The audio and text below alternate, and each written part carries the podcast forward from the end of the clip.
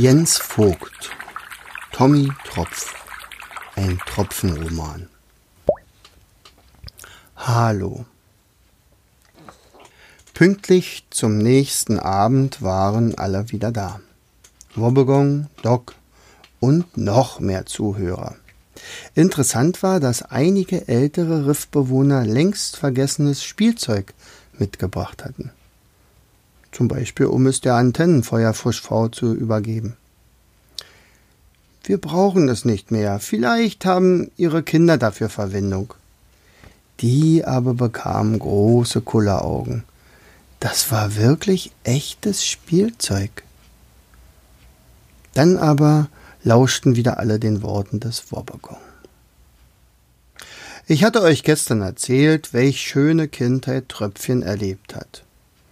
Er war in Liebe aufgewachsen, er hatte viele Freunde, einen spannenden Abenteuerspielplatz und das Beste, er konnte all seine Fantasie in seinen Spielideen ausleben. Eine bessere Mama hätte er sich nicht wünschen können und mit deren Freundin Odette vom Wrack keine bessere Tante. So war es auch mal bei uns, erinnerte sich die Antennenfeuerfisch-Mama. Andere Zuhörer nickten zustimmend.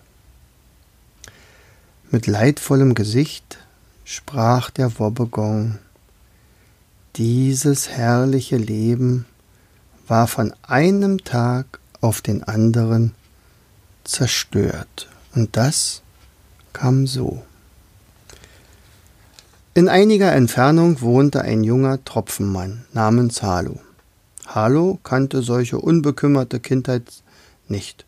Sein Vater Harro hatte, ihm oft, hatte ihn oft geschlagen und angeschrien, wenn er spielen wollte. Eine Mutter hatte er nicht. Doch wie jedes Kind spielte auch Halo gerne. Seine größte Leidenschaft galt dem Wasserflöte-Spielen. Heimlich sammelte er Wasserflöten. Meist konnte er auf Märkten sie gegen Muscheln oder verlassene Schneckenhäuser eintauschen.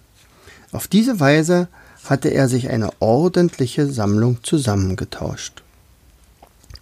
Immer wenn sein Vater unterwegs war, suchte er sich einer seiner Flöten heraus und spielte darauf.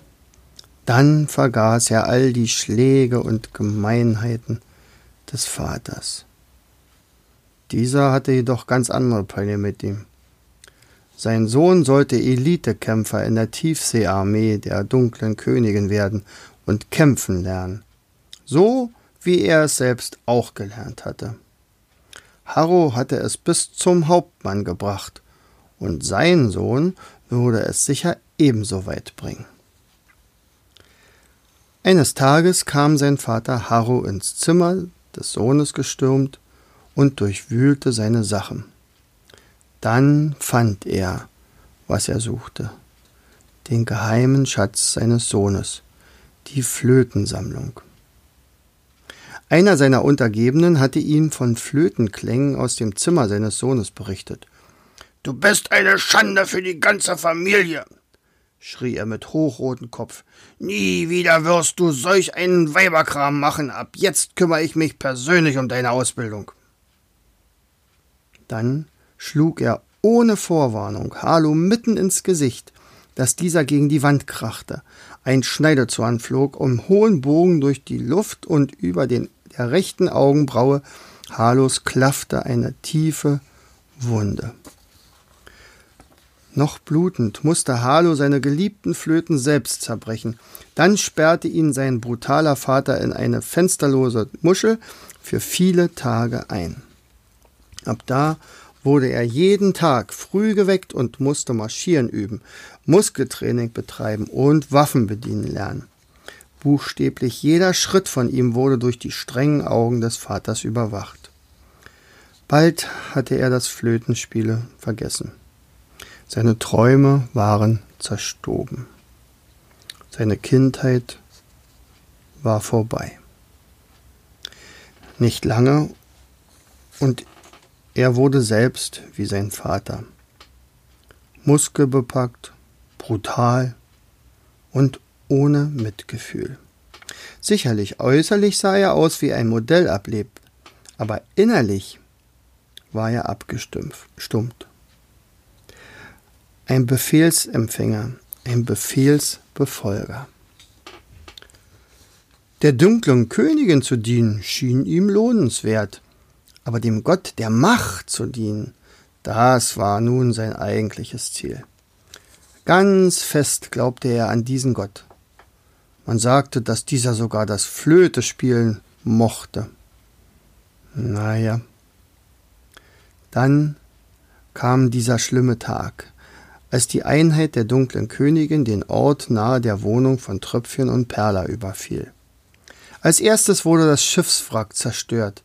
Dann durchsuchten sie die Muscheln nach Frauen und Kinder, die sie für ihre Armee nehmen wollten. Die Frauen sollten ihr Eigentum werden. Schreien und Kreischen überall. Felsen gingen zu Bruch und stürzten auf die liebevoll errichteten Wohnungen. Tröpfchen, der gerade auf Erkundungstour war, bekam von all dem gar nichts mit. Perla und Odette bemerkten, dass Harlow direkt auf die Biegung zusteuerte, bei der Tröpfchen jeden Augenblick auftauchen könnte. Sie mussten ihn ablenken. Hört auf mit dem Zerstören! Wir haben euch gar nichts getan! schrien sie aus Leibeskräften. Harlow hielt inne. Die Freundinnen flohen in Richtung Feuerberg, um vom Tröpfchen abzulenken. Harlow aber hatte längst Gefallen an der schönen Perla gefunden. Das war genau das Weib, das er brauchen könnte. Seine Kameraden würden ihn um diese Frau beneiden. Er war gut durchtrainiert, also erreichte er sie mühelos. Es kam zum Handgemenge. Beide Frauen versuchten sich seinem kräftigen Griff zu entziehen. Sie stießen ihn mit Füßen, kratzten und schlugen um sich, doch Harlow war riesig, unglaublich stark. Als es ihnen fast gelungen war, seinem Griff zu entkommen, tauchte plötzlich Tröpfchen auf. Mama? Erschrocken blickte Perla in Tröpfchens Augen. Nicht auch, noch, nicht auch noch Tröpfchen, dachte sie. Nicht Tröpfchen. In ihrer Panik fiel ihr nichts anderes ein, als Harlow anzuschreien. Wenn du uns nicht in Ruhe lässt, werden wir dich verzaubern. Damit hatte Harlow nicht gerechnet. Entgeistert warf er die beiden von sich und schleuderte sie damit in die glühend heiße Magma. Mit einem grässlichen Zisch waren beide darin im gleichen Moment verschwunden. Harlow schäumte vor Wut. Er fühlte sich um seine Trophäe betrogen. Da entdeckte er den Jungen.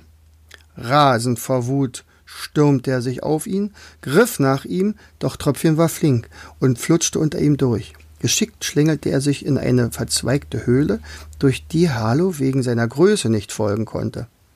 Ich kriege dich, du Knirps, dann gehörst du mir, hörte er den Angreifer von draußen brüllen. Tröpfchen wartete. Er schluchzte. Draußen wurde es still.